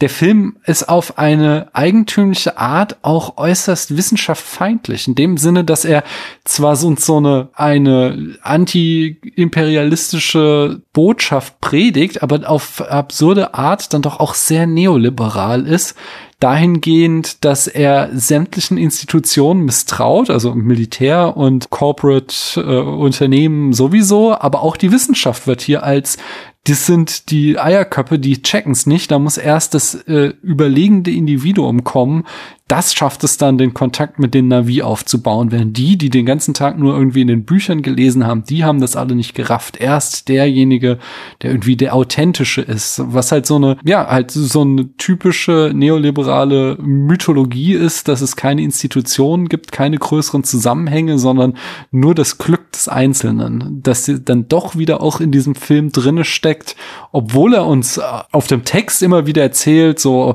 ja, Unternehmen sind böse und Imperialismus ist böse, aber dann, wenn man halt, ja, dann schaut, was er damit macht, dann ist er doch auch irgendwie stockkonservativ. Das ist das Problem. Ich sag mal, prinzipiell ab einer bestimmten, ab einem bestimmten Kostenfaktor werden Filme automatisch konservativer. Hm. Ja, man kann also da fast eine Korrelation dazwischen her äh, äh annehmen. Ja. Zumindest steigt die Gefahr und ja, das ist dieses glattgeschliffene, was ich meinte. Das mhm. ist im Guten wie im Schlechten, ja. Du entwickelst auf der einen Seite, wenn du da nicht so genau hinhörst, ja, und halt, weil es ist ein ziemliches Durcheinander. Hier und da sind spezifische Begriffe eben äußerst trefflich und bringen, und bringen Leute wie mich dann zum Schmunzeln, wenn ich mir denke, ne, Anobtanium, nicht wahr? Äh, das du schon mal gehört und so. Weshalb sich Nerds halt toll fühlen. Ne? Das sind so ganz einfache kleine runde Bröcklis, die kriegt man hingeworfen, dann kauft man ein bisschen drauf rum, fühlt sich super. Und auf der Ebene funktioniert der Film für Science-Fiction-Fans, die sich da ein bisschen auskennen, eben wunderbar. Und auf der Klaviatur spielt er bei mir auch viel. Abgesehen jetzt vom rein optisch-handwerklichen. Inhaltlich, ich meine, White Savior wird mit dem Film gern in Zusammenhang gebracht, zum Beispiel. Und die Frage, die man sich da stellen kann, ist, dass die Überzeugung, ist das eine tatsächlich originäre Überzeugung, die da vertreten wird, oder ist das denen so in der in der Schlamperei passiert, ja, weil das halt so rauskommt, weil in Hollywood eine große Teamarbeit, viele Köche verderben den Brei heißt und irgendwo bei der bei der bei der Skala grundlegender Sorgfalt fürs Geschichtenerzählen oder Kunst machen und sich ausdrücken von Robert Gernhardt, was ich immer gern nehme, gut gefühlt, gut gefügt, gut gedacht, gut gemacht, haben die dann auf einer der vier Ebenen irgendwo versagt, wenn ihnen dann so ein White Savior zufällig passiert. So, hoppala, wir haben nicht aufgepasst. Und jetzt hängt er da so richtig prominent mitten im Film einmal quer drüber. Ja. Äh, also ich verstehe, wenn Leute den nicht mögen, beim zweiten, dritten und mehrmals gesehen haben, weil sie das so heftig sehen und äh, berechtigt nicht gerade elegant und überzeugend finden. Ne? Das mit dem White Savior, ähm, lass ich da ganz kurz nochmal einhaken an dieser Stelle. Also erstmal allgemein für vielleicht die Leute, die nicht wissen, was das Problem ist. Also wir haben hier halt einen weißen Protagonisten, der kommt, um eine Gruppe von People of Color zu retten. Äh, das ist ein sehr weit verbreiteter Trope in Hollywood, der immer wieder auftritt. Äh, Beispiele wären Clory von 89, Der mit dem Wolf tanzt 91, Dangerous Minds 96, Amistad 97, Finding Forrester 2000, The Last Samurai 2003, Half Nelson 2006, Freedom Writers 2007, Gran Torino 2008, Avatar, The Blind Side 2009 äh, oder The Help 2011. Und das Problem an dem White Savior ist es, dass er ein Muster beschreibt, bei dem äh, People of Color äh, die Handlungs, die eigene Handlungsfähigkeit abgesprochen wird und äh, sie eben die passiven Empfänger weißer Wohltaten werden. Und das schreibt halt so eine kolonialistische Tradition fort, das Weiße halt glaubten, sie seien die besseren Menschen, die irgendwie anderen Ethnien die Zivilisation bringen müssten. Äh, da kann ich sehr schön von Trevor Noah, ich glaube, sein erstes Stand-up-Programm äh, empfehlen, wo er einfach mal hingeht und äh, sagt so, was für ein absurdes Konzept ist eigentlich Kolonialismus. So, er versteht ja, dass man hingeht und sagt, ich möchte dieses Land erobern aber dass man in das Land geht und dann sagt, du musst jetzt so leben wie ich. das ist schon sehr, sehr weit draußen irgendwie. Und ich glaube auch, äh, und ein Satz noch, dann darfst du wieder äh, dieses, dass James Cameron das nicht mal irgendwie absichtlich macht. Also das, wie gesagt, der will, der erzählt uns ja eine antikolonialistische Geschichte und tappt dann in so eine Falle. Aber durch eben so faules Drehbuchschreiben passieren dann solche Sachen wie dass äh, Jake Sully da der äh, Völkervereiner wird, indem er den roten Drachen fangt. Und wie macht er das? Er fliegt oben drüber. Und das impliziert dann halt sofort, dass die Navi zu doof sind, auf die Idee zu kommen, dass man diesen roten Drachen nur dadurch fangen muss, dass man halt höher fliegt als der. Dass der alle finden den super gefährlich und er ist halt unglaublich äh, schlimm und das haben nur fünf Leute in der ganzen Geschichte je geschafft, den zu fangen. Aber Jake Sully, der schafft es, indem er oben drüber fliegt. Und das ist halt, mhm. das ist halt so, äh, das, das ist halt einfach schmerzhaft. Kann ich, kann ich verstehen, wenn man das so auffasst, aber natürlich könnte könnte man auch sagen, der Film behauptet damit dann, dass eben der Jake Sully der Sechste wäre, der sich das getraut hat und dem das gelungen ist. Ja. Filme, Filme tun ja sowieso prinzipiell immer nur Illusionen schaffen. Wir haben keine wirklich tiefe Geschichte dahinter, wie viele Leute das schon versucht haben und dabei gestorben sind und so. Das haben wir ja nicht. Also wir müssen ja den filmischen Text dann schon ernst nehmen. Und wenn uns der filmische Text sagt, dass von den Millionen oder Hunderttausenden Navi, die sind in der Regel, die das jeden Tag mal auf diesen Viechern fliegen, die sind zu doof dafür, einfach mal ein bisschen höher zu fliegen. Und da muss erst der weiße Typ kommen, der dann den Mut hat, wie du sagst, höher zu fliegen. Ja, ja. Das finde ich. Das macht's nicht besser. Nein, also wie, wie man wie man es dreht und wendet, es ist komisch. Die Problematik liegt sicherlich darin, dass äh, aus welchen Gründen auch immer und ich neige ich neige zu schlichter. Komischerweise erzählt gibt es selbst im Film einmal die die Formulierung, ich bin der blinde Fleck, wo man eben selber nicht hinschauen kann. Also wie er am, wie der Jack Sully am Wanken ist zwischen seinen Loyalitäten. Da gibt es dann eine Änderung und irgendwann einmal ist es dann für ihn sehr, sehr heftig. Und er spricht wirklich, was in Filmen ja dann oft kommt, die das bedienen mit in die Welt steht Kopf, ich kenne mich nicht mehr aus, schwarz ist weiß und weiß ist schwarz. Und, und es gibt so viele mögliche Deutungen. Das ist ja eines der Probleme von dem Film, dass er da keine richtige Stoßrichtung hat und keine ganz, ganz klare Linie gibt, wie man das verbal in Sprache gescheit äh, sinnvoll erzählen kann. Also auch, ich weiß nicht, ich kenne keine Comics und Novelizations und sonst was. Äh, da ist dann sicherlich wird sehr viel Plausibilisierungsarbeit nachgereicht von Content-Proletariern. Äh, Aber der Film zum Beispiel beginnt mit einem Traum und es gibt diese Aiwa und so weiter. Also ich hole dir aus dem Film genug Aussagen raus, um zu sagen, der ganze Schicksalsweg vom Jake als Zwilling vom Tommy, ja, und so weiter, ist schon irgendwie von Aiwa beeinflusst. Also du mhm. kannst, wenn du lustig bist, den Film auf eine so platte Ebene runter spiritualisieren, zu sagen, das ist ein von Aiwa gerufener von außen. Und die Problematik mit sowas wie White Savior, dass das so deutlich erkennbar ist als ein als ein Themenmuster und und und äh, Muster der Charakterentwicklung und Positionierung, dass das eben so allein hervortritt, dass die anderen Möglichkeiten der Grenzgänger und äh, äh, die Klarheit von Grenzen und gruppenüberschreitenden Figuren dann eben hintangestellt wird, ja, wo es dann eben gescheitere und klügere Filme drüber gibt, aber äh, Pandora ist da keiner davon. Äh, das ist dieses Problem, wenn Leute sagen, sie haben sich orientiert an Henry Ryder Haggard und und äh, Edgar Rice Burroughs. Ja. Also wenn wenn wenn Cameron hat ja gesagt, er hat alles an Science Fiction, was er als Kind und Teenager und Twen und sonst was gelesen hat, da irgendwie verwurstet. Und da hast du dann eben diese vom heldenhaften Eroberer, möglicherweise in militärischer oder sonstiger kolonialer Entdeckerfunktion ausgestatteter weißen Herrenmensch, der da jetzt anfängt, Indien zu vermessen und einzuteilen und sonst was. Eddie Izzard hat das schon erklärt mit Do you have a flag? Ja, wie das funktioniert. Ja. Ohne Flagge kannst du nicht teilnehmen. Ja, das gehört jetzt uns. Mhm. Puff, steckst in die Flagge rein, ist meins. Ja keine Flagge hast, kannst du nicht mitspielen.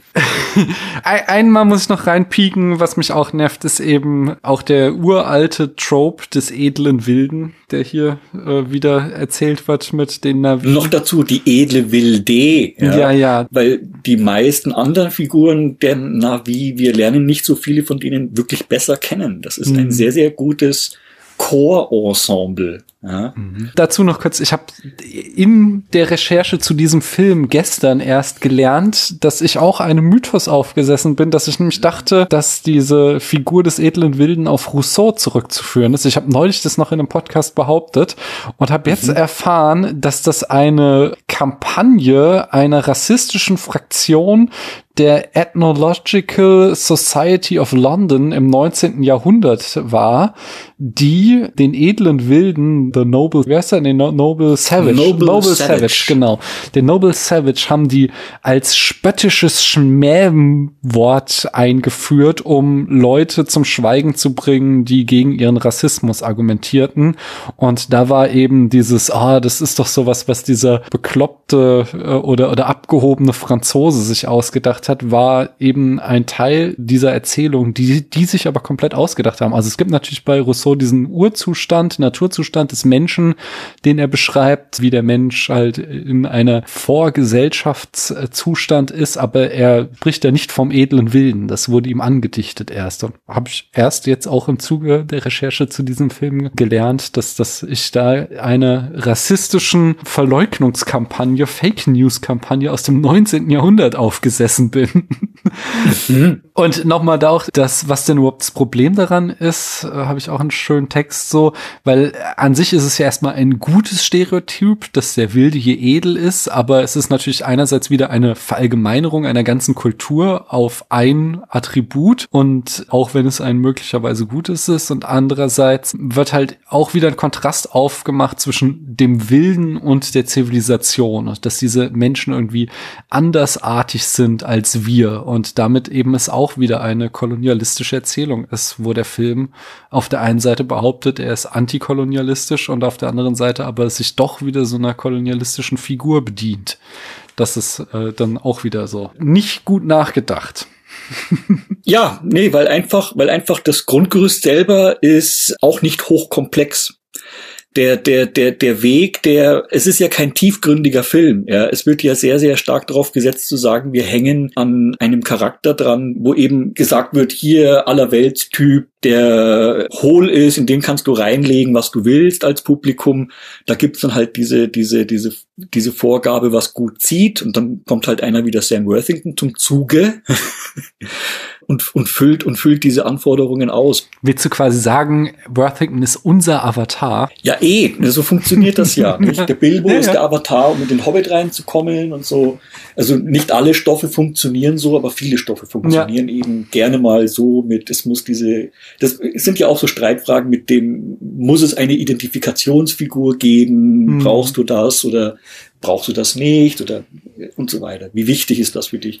Und anscheinend funktioniert das bei vielen ganz, ganz gut mit solchen Filmen. Ich bin jetzt weniger bei den Leuten dabei, die Avatar toll finden, weil sie sich so in den Jack, äh, äh, in, den, in, den, in den Sully reinhängen können und das toll finden. Ich bewundere die Inszenierung. Also sowas wie das erste Aufwachen im Avatar, rumstolpern in dem, in dem Raum, äh, äh wo sich dann losmacht und seinen Sachen rausgeht und erstmal rennt es ist ähnlich wie emotionales äh, Manipulieren prinzipiell als schlecht zu erachten. Ob das Naughty Dogs ist im Games-Bereich oder Leute wie James Cameron mit Filmen wie Avatar oder Titanic. Im Prinzip, wenn man einen Schritt zurückgeht, kann man sehr, sehr nüchtern zur Kenntnis nehmen, wie präzise da jemand auf der emotionellen Klaviatur spielt und wer daran abprallt, egal in welcher Entfernung, ja, manche prallen recht heftig ab und manche können schon näher ran und sagen, ja, nee, ganz okay, sogar, nur guter Film, guter Film, kann man gucken und so, aber so richtig ich, ich gehöre, glaube ich, zu denen, ich kann mich relativ nah hinstellen. Und dieser ganze Schwachsinn prallt dann so an mir ab, wie eben White Savior, dass die Figuren zum Teil fast schon komisch dumm sind oder, oder gedankenlos durch die Gegend fallen, du hast wirklich eine Spitze von, von Jakes Sullys Einfältigkeit, der da so wie ein, wie ein Simplicissimus nah durch die Handlung bollert. Er hat eine Szene, wo er von diesem Militär-Sicherheitschef vom Stephen Lang gespielten zusammengeschissen wird, von wegen, oh, hast du nicht gerührt und so, ich will noch was erledigen bei denen und dann komme ich zurück. Äh, gut, aber dann mach schnelle, ja. Zack, bumm. Das nächste ist dann, er nimmt teil an dieser Abschlusszeremonie, dass er jetzt ein vollwertiges Mitglied dieser Navi-Gemeinschaft ist. Dann Schnitt zum Schäferstündchen in einer wirklich sehr, sehr krassen Inszenierung. Und es gibt immer wieder krasses, krasseste Disco, Neo, also die Farben und was das für Räume sind und was da passiert, das sind das, das ist Barbarella-Niveau, aber auf, auf höchstem technischen Stand. Also wirklich Psychedelic-Kino vom Besten. Und dann kommt so, und dann kommt so eine Phase, wo sie Liebesspielchen haben und die Musik wird total, oh, und schön, ja. Und dann pennen sie ein und dann sind die Bulldozer da und du kommst drauf, der hat jetzt echt vor lauter Ficken wollen vergessen zu sagen, ey Leute, die Bulldozer kommen. Die hätten eigentlich noch gute, keine Ahnung, wie lange, wie lange dauert das, wenn die dann in der, in der Früh wachen die auf, die Sonne da, ja.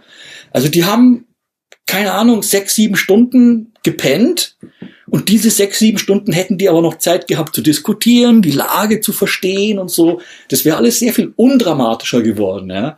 Der Stephen Lang, dieser Militär-Security-Typ mit seinem dicken großen Bomberschiff, wäre nicht so ungeduldig geworden und so weiter und so fort. Hätte die gleich schießen müssen, weil die hätten ja schon vor sieben, sechs, acht Stunden schon angefangen, ja, sich klar zu werden, wie die Lage ist, ihr Zeugs gepackt und gegangen. Ja.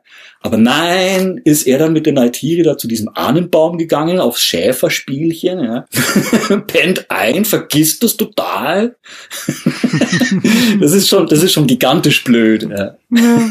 Aber es ist halt gerade die Zeit in dem Film, wo wir jetzt eine schöne sinnliche, strange Softcore-Erotiker ablaufen haben. Was ja, was ja gut ist, ne? Und da sind viele Leute, hängen sich da dran. Ich sitze da drin und kann mir das anschauen, wie so seltsame Porzellantischschmuck Skulpturen, die irgendwann einmal im Rokoko gemacht wurden. Da gibt's einige, die sind spektakulär hässlich. Und du stehst da und denkst dir so, Alter, da haben also einige hundert Mannstunden ist da reingesteckt worden, um so ein hässliches Porzellanding zu machen. Und viel Schauwert einer ganzen Reihe von Filmen, was eben mit großem Werbebudget oder mit großem Reklamebudget und so weiter. Und da gehört Avatar auch dazu, eben diese großen Schlachtschiffe der Kulturindustrie.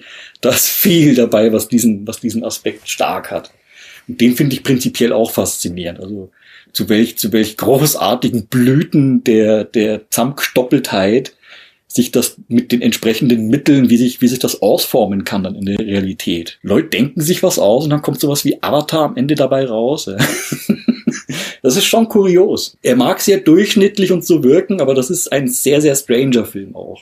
Ja, auf jeden Fall. Da habe ich eine Frage. Ich habe jetzt die Version auf Disney Plus geguckt und da war bei der Sexszene nicht dieses wir stecken unsere Zöpfe ineinander, von der ich überzeugt bin. Ich habe die damals im Kino gesehen, jetzt aber irgendwie auf YouTube gesehen, dass die da irgendwo überall als die geschnittene Szene angeboten wird. Du hast ja jetzt so viele verschiedene Versionen gesehen. Ist die in der Kinoversion nicht drinne, wie die da bei ihrer ihre Sex Sexszene damit einleiten, dass sie halt ihre Zöpfe, mit denen sie auch immer tatsächlich, tatsächlich eine der, das ist Szene Nummer 151, okay. die dann fehlt. Also, ich habe mir da mal eine Übersicht gemacht und so, und das sind drei Szenen, mhm. die im Extended Cut dabei sind. Der ist acht Minuten länger als die Kinofassung. Mhm. Und das ist der Anfang, das ist äh, die Sache mit der Schule, und noch ganze, ganze Reihe anderer Szenen noch mit der, mit der Schule und der Schwester von der Naitiri und so weiter. Mhm. Und eben Liebesszene. Interessant, weil dann habe ich das, äh, dann, dann hat hier mein, meine Erinnerung das umgebildet. Dann muss ich das offensichtlich auch irgendwo mal im Internet aufgeschnappt haben, dass es da eine längere Szene gibt, weil ich habe den Extended Cut nie gesehen. Und ja, oder möglicherweise hast du den 2010er Cut gesehen, da war dabei. Du meinst, also, dass ich gar nicht beim Original-Run im Kino war? Das kann ich mir gar nicht vorstellen. Ich bin so auch in meiner Erinnerung, dass das einfach so ein Hype war 2009, dass ich da auch gleich ins Kino gegangen bin. Und ich habe den auch nicht zweimal im Kino gesehen. Ach, ich werde es nicht mehr rekonstruieren können. naja. Es so, ist zu lange her. So oder so. Da, da habe ich ja so, so ein bisschen Nitpicking könnte ich da auch noch anbringen, aber das will ich gar nicht. Aber wenn man dieses, dass die da ihre Zöpfe zum Sex benutzen, in Betracht zieht, dann kriegt halt diese ganze Szene mit, wie er den Drachen fängt, plötzlich so eine merkwürdige, auch wieder sehr ungewollte Vergewaltigungskonnotation, wie er diesen Drachen niederzwingt. Das finde ich dann irgendwie so oh, sehr, sehr weird. Ja, das ist, das ist, das ist ja, das ist ja eine der, eine der mächtigsten Grundströmungen von Fantastik überhaupt. Also wenn du ja. anfängst, mit, mit derartigen Gestalten, wie sie eben die Science-Fiction äh, exotische Tiere, ausgedachte Welten mit sich bringt, ist, du, du, du baust ja e, enorm große Analogiestrukturen auf. Mhm. Und Fantastik wird sehr schnell komplex und vieldeutig, behält aber, wenn du dich auf den speziellen Fiktionsvertrag einlässt, ja, bei der Fantastik eben Spektakel ist gern mal der Hauptmotor, der das Ganze zum Laufen bringt oder, oder in der Luft hält. Ja. Aber diese Analogien dass die so vieldeutig sind, ist ein, wie ein zweischneidiger Wert, weil auf der einen Seite macht es zugänglich und, und unterhält und, und liefert Material und auf der anderen Seite, wenn du das gut bedienst, reicht's eben beim Geschichtenerzählen selber und beim genauen Durchdenken der Story und der Motivationen und so besten, also Mittelmaß reicht dann, ja. Das reicht dann voll, das reicht dann vollkommen. Und äh, äh, da kannst, da kannst, also glaube ich, lange Abende mit verbringen, genau zu überlegen, was das bedeuten könnte. Und das ist, das ist absichtlich so angelegt, dass du dir da deine Gedanken dazu machst. Und wenn die eben affin sind oder in irgendeiner Art und Weise faszinierend sind, dann zack, bist du schon drin. Hm. Dann, dann hast du schon, dann hast du schon einen C mindestens reingesteckt in dieses Fasziniertsein von diesen Analogien, die sich eben herstellen lassen, wenn du sagst, du hast Reiter und Reittier und du hast gegenseitige ja. Aggression und töten wollen und erkennen und pipapo. Und es ist die Schicksalssoße, die bei vieler, vieler Genrefantastik eben unten mitläuft und die Genrefantastik aus, aus allen möglichen Ecken und Enden eines eigentlich sehr einfältigen konservativen Denkens äh, äh zusammen geglaubt hat und wo eben auch sehr viel konservatives, reaktionäres Denken bis heute von geprägt ist, mit dem es wird alles schon gut gehen, wenn ich nur auf irgendwie das Schicksal höre und so weiter. Hm. Eine Kleinigkeit möchte ich noch loben. Hier, Herr Cameron kennt sich ja durchaus dann nicht ganz schlecht in der Kinogeschichte aus und äh, würzt hier den Film ja auch dann immer wieder mit filmischen Zitaten, sei es jetzt hier die Hubschrauber über dem Wald, die da doch sehr stark nach Apocalypse Now aussehen, oder sei es äh, You're Not in Kansas Anymore, Hammer. Die schönste Referenz, die er macht, finde ich ja tatsächlich, wenn wir hier Sigourney Weaver das erste Mal sehen und sie dann, wir sehen sie, wie sie eben aus dieser Avatarkammer aussteigt und das sehr, sehr visuelle, sehr starke Ähnlichkeit hat. Natürlich mit dem Erwachen von ihr in Alien, wie sie da aus ihrer Stasiskammer kommt. Das fand ich schon sehr nice dann doch wieder, wenn man mit so Kleinigkeiten kann man mich dann doch wieder glücklich machen. ja, ja, aber das ist ja, das ist ja übrigens diese, diese, diese ganze Avatar-Technik ist ja, denke ich, das, wo die nächsten Filme sich sehr stark dran aufhängen werden, weil das ist ja eins der Dinge, wo ich, wo ich denke, dass viele Leute an dem Film nicht ganz andocken können. Weil er präsentiert einen ja schon einen Haufen Klabuster, den man sich irgendwie merken und also zuordnen können muss dann im Lauf der Handlung, dass man also durchblickt, wer da tatsächlich jetzt wie was für eine Stellung hat und ähnliches. Nämlich, wie funktioniert dieses Avatar-Gedöns eigentlich? Ne? Hm. Und das hängt wohl mit diesem sehr seltsamen Magnetfeld zusammen und der Beschaffenheit von Pandora. Das funktioniert auf diesem Planeten. Ja? Mhm. Oder auf diesem Mond, ist ja genau genommen eigentlich nur ein Mond. Und das, das wird wohl interagieren mit dem dort natürlich vorhandenen über dieses Aber. Das wäre meine Spekulation, wo die große Handlung hingeht. Weil verwundernswert ist, dass sehr, sehr oft von Cameron genannt wurde als wichtige Einflüsse für die Welt von Avatar. Sowas wie Ghost in the Shell oder die frühen Cyberpunk-Romane von William Gibson und mhm. Bruce Sterling. Und, und äh, äh, davon kriegt man nämlich in dem Film Avatar, dem ersten, bisher recht wenig mit. Das funktioniert einfach und wird nicht näher erklärt. Es wird ein bisschen was hingeworfen, um zu wissen, wo es ist und wie es funktioniert halbwegs. Also das ist mein Körper und das ist deiner. Äh, so. Aber, aber äh, äh, letztendlich, was die da treiben, weil es gibt ja keine Kabel und nichts. Mit Chips arbeitet es auch nicht. Ja, also es funktioniert mit irgendwelchen Wellen, die aus diesen Sarkophagen, in denen die drin liegen, in diesem äh, Kernspintomograph super fortgeschritten oder so, ja, äh, Ding damit arbeitet das irgendwie. Es ist so eine Art Internet äh, über, über die natürliche Atmosphäre. Also so ein mhm. Tesla-Konzept im Prinzip. Ja. Und ich nehme an, dass sie das, das würde sich anbieten. Das würde einen großen, großen Rahmen bieten, weil Stephen Lang auch zurückkehrt und Sigourney Weaver kehrt zurück und was schon gecastet ist und äh, eine größere Hand. Und es kommen dann eben die Leute von der Erde, von der Corporation kommen jetzt Leute, da sind Rollen verteilt worden, gibt auch schon die Rollennamen, wo man ganz grob weiß, die haben die und die Funktion. Und es wird also die, die Corporation wird sich, wird sich jetzt kümmern um den Saustall. Ja. Das heißt, dann rücken jetzt die richtig großen Knarren an. Und der Stephen Lang, weil gestorben auf Pandora, anscheinend die Leute, die dort sterben und so, ah, die können dann so in Iva oder diesen Magnetresonanz-Bewusstseinstransfer-Maschinen, was die Menschen mitgebracht haben, damit sie ihre Avatare Verbindung halten. Dann kann man nämlich diese Leute verteilen und die können dann auftauchen und reden und vorkommen als, weißt du, Deibel. Ja, geht. ja, damit, ich meine, wenn wir jetzt bei den Fortsetzungen sind, da haben wir es ja eigentlich zu einem guten, runden Ding geschafft, oder? Ich würde ja gerne am Ende den Film noch auf einer Skala von eins bis 100 Punkten bewerten. Aber ich zwinge niemanden dazu, das zu machen. Wenn du sagst, du lehnst es ab, Filme zu bewerten, dann musst du das auch nicht. Äh, möchtest du denn? Ich bewerte gerne, aber was schert mich meine Bewertung von gestern? Ja, das ist die wichtigste Voraussetzung für unsere Bewertung hier. ja, äh, wie viele Punkte kriegt er von dir? Ich habe sicherlich irgendwo schon in der Vergangenheit das ein oder andere Mal in irgendwelchen Systemen Avatar bewertet. Eingedenk, dass ich mich jetzt halt gerade wieder mit dem Film beschäftigt habe und wie oft, welchen Rang er ungefähr hat in meiner Wohlfühlfilm laufen lass Skala plus eben dem ganzen Film, kulturgeschichtlichen, auch wenn es recht neu ist, viel Technik, ne, Technik. Er ist sicherlich die unsichtbare Grenze des absoluten Mittelmaßes verliefe irgendwo zwischen 8 und zwischen 59 und 60. Also zwei über dem Durchschnitt ist er auf jeden Fall, drei über dem Durchschnitt ist er auch. Jetzt kannst halt sagen, dieses Ding mit erfolgreichster Film aller Zeiten, also als, als Marktprodukt ja, das ist ja die Frage. Bewerten wir Filme äh, immer auch im Hinblick auf, auf ihre Situation in der Zeit, in der sie rauskamen?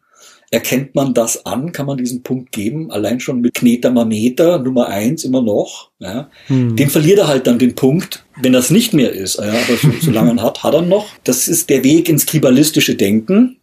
wenn man das mhm. dann weiter verfolgt. Ne? Wir sind mir, wir sind Nummer eins. Avatar ist prinzipiell der beste Film aller Zeiten, weil schau mal auf die Einspielergebnisse. Ne? Geld kann man zählen, da kann man eine Münze nach der anderen hinlegen auf den Tisch und drüber schieben. Und wenn du das bei Avatar machst, dann hockst du lang. Ja? Mhm. Also am längsten. Bei Achter ist es locker. Ja? Mhm. Bei Achter ist es locker, je nach Tagesform würde ich sagen auch locker ein Neuner. Und Neuner ist schon vier plus und 5 plus, also 100 Punkte, ja, wäre olympisches Meisterwerk, Maßstab setzendes ja.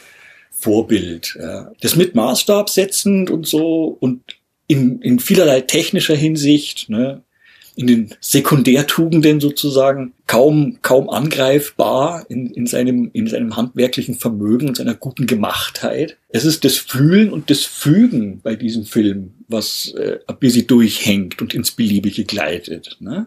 Und ins Aufdringliche und ins, ins, ins, ins er, wand, er probiert ein Jahr hier und da wirklich sehr, sehr aufdringlich zuzuwandern und, und einen in die Hand zu nehmen und zu sagen, gell, du bist jetzt traurig oder du bist jetzt empört und so. Schon, schon, äh, der ist ja kein distanzierter Film, der dich so allein lässt, sondern der tut dich ja die ganze Zeit bekneten. Aber Achter ist es stabiler Achter, ja, je nach Tagesform ein Neuner.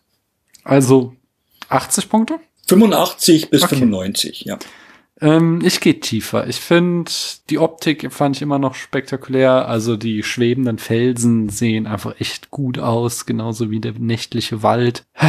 Die Dialoge sind manchmal ein bisschen schmerzhaft. Die Story ist mir zu flach. Ich gebe ihm tatsächlich so den, auch, auch wenn er irgendwann nicht mehr der beste Film oder der, nein, der erfolgreichste Film aller Zeiten sein sollte, gebe ich ihm trotzdem diesen, dass er mal so eine kulturelle Bewegung war, dass ihn jeder gesehen haben wollte. Das verstehe ich schon. Ähm, von daher, äh, ich glaube, er pendelt sich da bei mir irgendwo doch ziemlich sehr in der Mitte an ich sag mal, dein Argument eben, dass es äh, jetzt kein durchschnittlicher Film war, von daher, äh, also dass es da wesentlich durchschnittlichere Filme als diesen gibt. Deswegen würde ich jetzt so ein bisschen drüber gehen und sage mal 64 Punkte kriegt er von mir. So, damit haben wir ihn wieder strategisch eingekreist, so wie die Navi, die Menschen oder was die Himmelsmenschen oder wie haben sie sie immer genannt? Sky People. Die Sky People, genau, eingekreist haben und können dann in ihn in aller Ruhe ja zu den Akten legen oder morgen schon wieder gucken. Wie machst du? Fährst du fort? Wird er morgen nee, weiterlaufen nee. bei dir? Nee, das ist, das ist, aber, aber Avatar ist so ein alle zwei Jahre mal. Na gut. Nehme ich den raus. Ja. Wenn die Leute jetzt noch mehr von dir mitkriegen wollen, wo können sie das denn machen? Wie eingangs schon gesagt, am aktivsten bin ich die letzten Zeiten auf Twitter unter Molosowski. Ja, sehr schön. Da folge auch ich dir und kann euch das auch nur ans Herz legen. Und äh, ja, außerdem werde ich euch verlinken die ganzen anderen Podcasts, wo du schon zu Gast warst und äh, also beziehungsweise deine Übersichtsseite und dann können die Leute sich da durchklicken. Und äh, mir hat das Spaß gemacht. Ich hoffe, du hattest auch ein bisschen Freude, hier bei mir zu Gast zu sein. Ich habe egoistisch, wie ich bin, höre ich mich ja selber gerne reden, was man dadurch merkt. Und in, insofern kann ich nur sagen, ich habe mich für mich sehr wohl gefühlt gefühlt.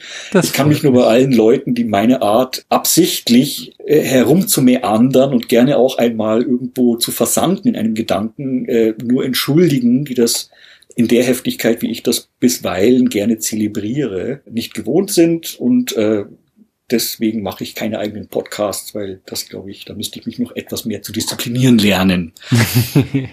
Ach, das ist doch auch äh, das Schöne, also das mag ich ja auch an meinem Konzept, dass man hier jede Woche jemand anderes hört und jede Woche eine andere Art und Weise über Filme nachzudenken und über Filme zu sprechen. Das macht ja auch einen gewissen Reiz dieses Podcasts aus, wie ich finde. Und ich lade hier die Gäste ein, von daher habe ich das Sagen. Vielen, vielen Dank auf jeden Fall für die Einladung, der sich ja aus diesem schönen, schönen Twitter-Ping-Pong entwickelt hat. Ja, gerne. Dann dir nochmal vielen Dank und euch da draußen auch. Vielen Dank, dass ihr bis hierhin zugehört habt. Tschüss. Salut.